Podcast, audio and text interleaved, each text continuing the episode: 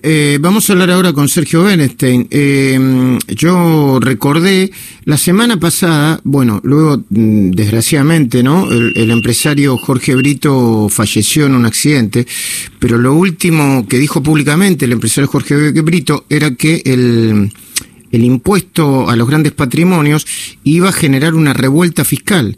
E inmediatamente recordé el, reciente libro de Sergio Bernstein, La primera revuelta fiscal de la historia, aunque tenía que ver con otra cosa, está en el contexto de la economía.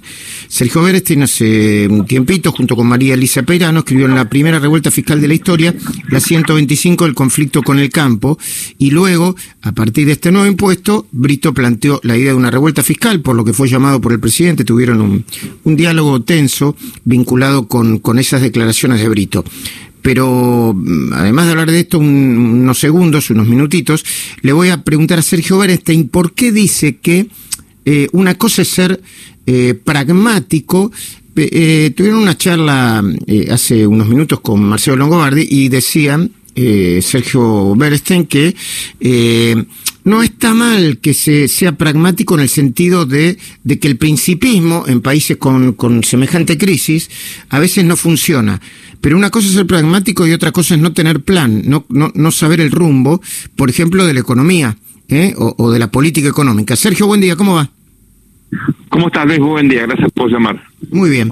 Eh, esto es lo que está pasando en Argentina, ¿no? o, o, en la conducción política de, de, de esta coalición. Me temo que sí, me temo que eh, el presidente, de hecho, al comienzo alardeaba de no tener plan, que, no creía en los planes, eh, y eran decisiones desarticuladas, sin eh, objetivos claros que ayudaran a los actores económicos a tomar decisiones, ¿no? Con mucha discrecionalidad, con mucho financiamiento inflacionario, y eh, a un año de gestión con 14 impuestos nuevos, lo cual es una locura, en un país que ya tiene una carga tributaria excesiva, que ahoga a los contribuyentes, y que no les devuelve lo, lo necesario en términos de la calidad de los bienes públicos que el Estado nos da, seguridad, sobre todo educación, tan cerradas las escuelas, eh, salud, infraestructura básica. Entonces, ahí tenemos un problema ya serio y estamos empeorando. Pero yo creo que lo, importante aquí es tener en cuenta que eh, el pragmatismo es imprescindible, ¿no? No, no puede criticar el pragmatismo. Lo que pasa es que si no hay una guía, si no hay un, yo no digo, digamos, un consenso sobre políticas de Estado. Claramente el presidente habló de eso, prometió eso, y como ocurre en general con la política argentina, no, no avanzó en nada, ¿no? Pero por lo menos tener eh, una idea clara en las principales cuestiones de, la agenda pública, en particular, pero no solo en la economía, cuáles son esos objetivos. Fíjate que en el presupuesto se establece para el año que viene 29% de inflación y todo el mundo sabe que eso es imposible. La inflación va a ser por lo menos 50 en función de los propios parámetros de política monetaria que está definiendo el gobierno. Así que eso confunde mucho a la sociedad y eh, dispara comportamientos muy, muy conservadores, muy, digamos, eh, poco útiles para las necesidades que tiene el país, sobre todo por parte del sector privado. Mm. Fíjate que lo que vos antes, Luis, respecto de esta reacción que tiene en general el empresariado frente a este impuesto que es percibido como expropiatorio, eh, bueno, es que efectivamente estamos frente a un parche más en un contexto en el cual la Argentina ya viene haciendo eso hace demasiado tiempo con resultados desastrosos. Mm, ahora, Sergio, eh, digo, sin, sin cargar las tintas, porque ya la Argentina tiene problemas por todos lados, ¿no es, ¿no es un despropósito que el, que el presidente y la vicepresidenta, con el poder político que tiene la vicepresidenta, ¿no? Eh, Cristina Fernández de Kirchner, estén sin hablarse hace ya más de 40 días? Por supuesto que no duele nada, porque lo que pone de manifiesto que no solamente estamos frente a una improvisación permanente, sino que tal vez peor, hay diferencias enormes dentro de la coalición eh, de gobierno que, que, no funciona como tal, no es una coalición electoral eh, que no funciona como coalición de gobierno, que tiene factores de poder que incluso se evitan, fíjate que hubo celebraciones importantes, el 17 de octubre, eh, bueno, el aniversario de la muerte de Kirchner, el Día de la Militancia, en el último mes y medio y este, nunca hubo una aparición conjunta de el presidente y la vicepresidenta, ¿no? Eh, así que yo creo que estamos frente a algo que genera aún más confusión, porque todos sabemos que la que tiene más poder en la práctica, y esto lo reconoce el propio eh, el presidente, es Cristina. Esto complica, por supuesto, todo mucho más. Mm. Eh, Sergio, eh, voy, voy a mm, apelar a, tu, a tus conocimientos de eh, politólogo. Vos sos recibido en, eh, sos doctor en ciencia política, a ver si, si estoy... Sí, así es. Bueno. Yo, yo estoy historia en la UBA y después hice un doctorado en ciencia política en la Universidad de Carolina del Norte, en Chapel Hill. Muy bien.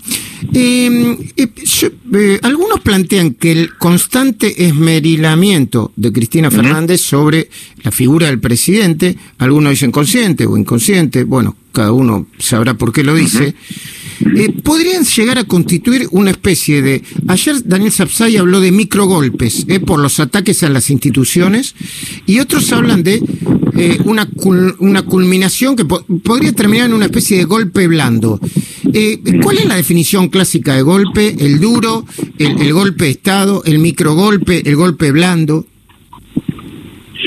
A ver, Luis, mira, tensiones entre presidente y vice hemos tenido en la Argentina y en el mundo eh, infinidad, ¿verdad? A punto tal que vos sabés que hay muchos países que decidieron prescindir de la institución del vicepresidente. Entonces tenés el presidente y el vicepresidente eh, o no existe o lo ejerce el ministro de Interior, como en Chile. Eh, México no tiene vicepresidente, siempre para evitar esta clase de peleas, que son bastante tradicionales. En Argentina ni hablar, ¿no? Hemos tenido situaciones críticas como entre Cristina y Cobos, por ejemplo. Sí, sí. O, o, digamos, entre, entre Menem y Dualde. Así que tenés ahí situaciones que son históricas y que se van repitiendo sistemáticamente. Golpe de Estado implica, obviamente, una interrupción del orden eh, constitucional, ¿no? Y eso eh, en Argentina no no hay chance de que ocurra, por suerte. ¿Te acuerdas de una polémica que se armó respecto a las declaraciones del, expresidente Dualde? Eso queda descartado. Lo que sí puede haber son, obviamente, otra clase de eh, o conspiraciones o movimientos o, o, tensiones que terminen generando conflictos de digamos de mucha repercusión institucionales digo a ver tirar de la cuerda de la de la de de las normas y las reglas institucionales, ¿no? Porque cuando uno ve la seguidilla de iniciativas de, de, de, Cristina o del cristinismo dentro del gobierno, es como un tirar constante de la cuerda. El procurador, el desplazamiento de los jueces, el, hay, hay, hay, hay, un, hay ahí algo este, que está como, como una especie de tirón, poner en el límite las normas constituidas. Eso es cierto, y te diría que eso tampoco es privativo de este gobierno, ¿no? Porque con, con, diferentes perspectivas, si vos lees las cosas que escribían los kirchneristas en la época de Macri, decían exactamente lo mismo que lo que se dice ahora los críticos del gobierno. Con lo cual acá, otra vez, es un problema de desconfianza y de falta de acuerdo sobre cuestiones fundamentales, ¿no? Para el kirchnerismo duro, lo de Macri fueron cuatro años donde hubo un descalabro institucional. Y lo mismo eh, piensa el antiquiserismo de lo que hizo Cristina. Sí, eh, no, pero Sergio, acá, acá sí yo tengo que eh, tengo que, que, ser muy sincero. Una cosa es cómo se presenten las cosas y otra cosa es la realidad. A ver, no, no participar de la entrega de mando es es, está al borde de la ruptura de las instituciones. Después dirán, bueno, qué maleducada. Ahora, eh, por supuesto que el gobierno de Macri fracasó en su política económica, pero tironear de las instituciones, con sinceridad, yo digo que no tironeo, ¿eh? Digo, eh, y estoy dispuesto a discutirlo no para defender a Macri, sino para no plantear la idea de siempre de así como te digo una cosa, te digo la otra. Unos dicen que uno es una cosa y otros dicen que uno es otra cosa. O sea, hay diferencias de de, de, eh, de, planteos, de actitudes, qué sé yo. Este, hay eh, se me están ocurriendo miles de cosas en este momento, pero más allá de lo que dicen, de un lado sí que hay tironeo en las instituciones, del otro lado en todo caso un fracaso de la política económica y otras cosas más. Pero yo no veo de, en estos cuatro años de Macri un tironeo en las instituciones. ¿Vos sí? Yo estoy de acuerdo con vos, sin embargo, estoy obligado a decir dos cosas. Uno, la designación de jueces de la Corte por decreto Sí, fracasó. Eh, eh, fue una, fue una muy mala decisión que fue cuestionada en su momento, nosotros también la cuestionamos, fracasó. Inentendible. Y la segunda cuestión es que, por ejemplo, ¿no? la designación eh, de jueces de forma, digamos, que ahora se termina judicializando, ¿no? Y digo esto eh, entendiendo que, eh, por supuesto, acá hay, hay visiones eh, que tienen que ver con, con preferencias, lo que digo objetivamente y leyendo incluso el fallo de la Corte, ¿no? Sí, sí.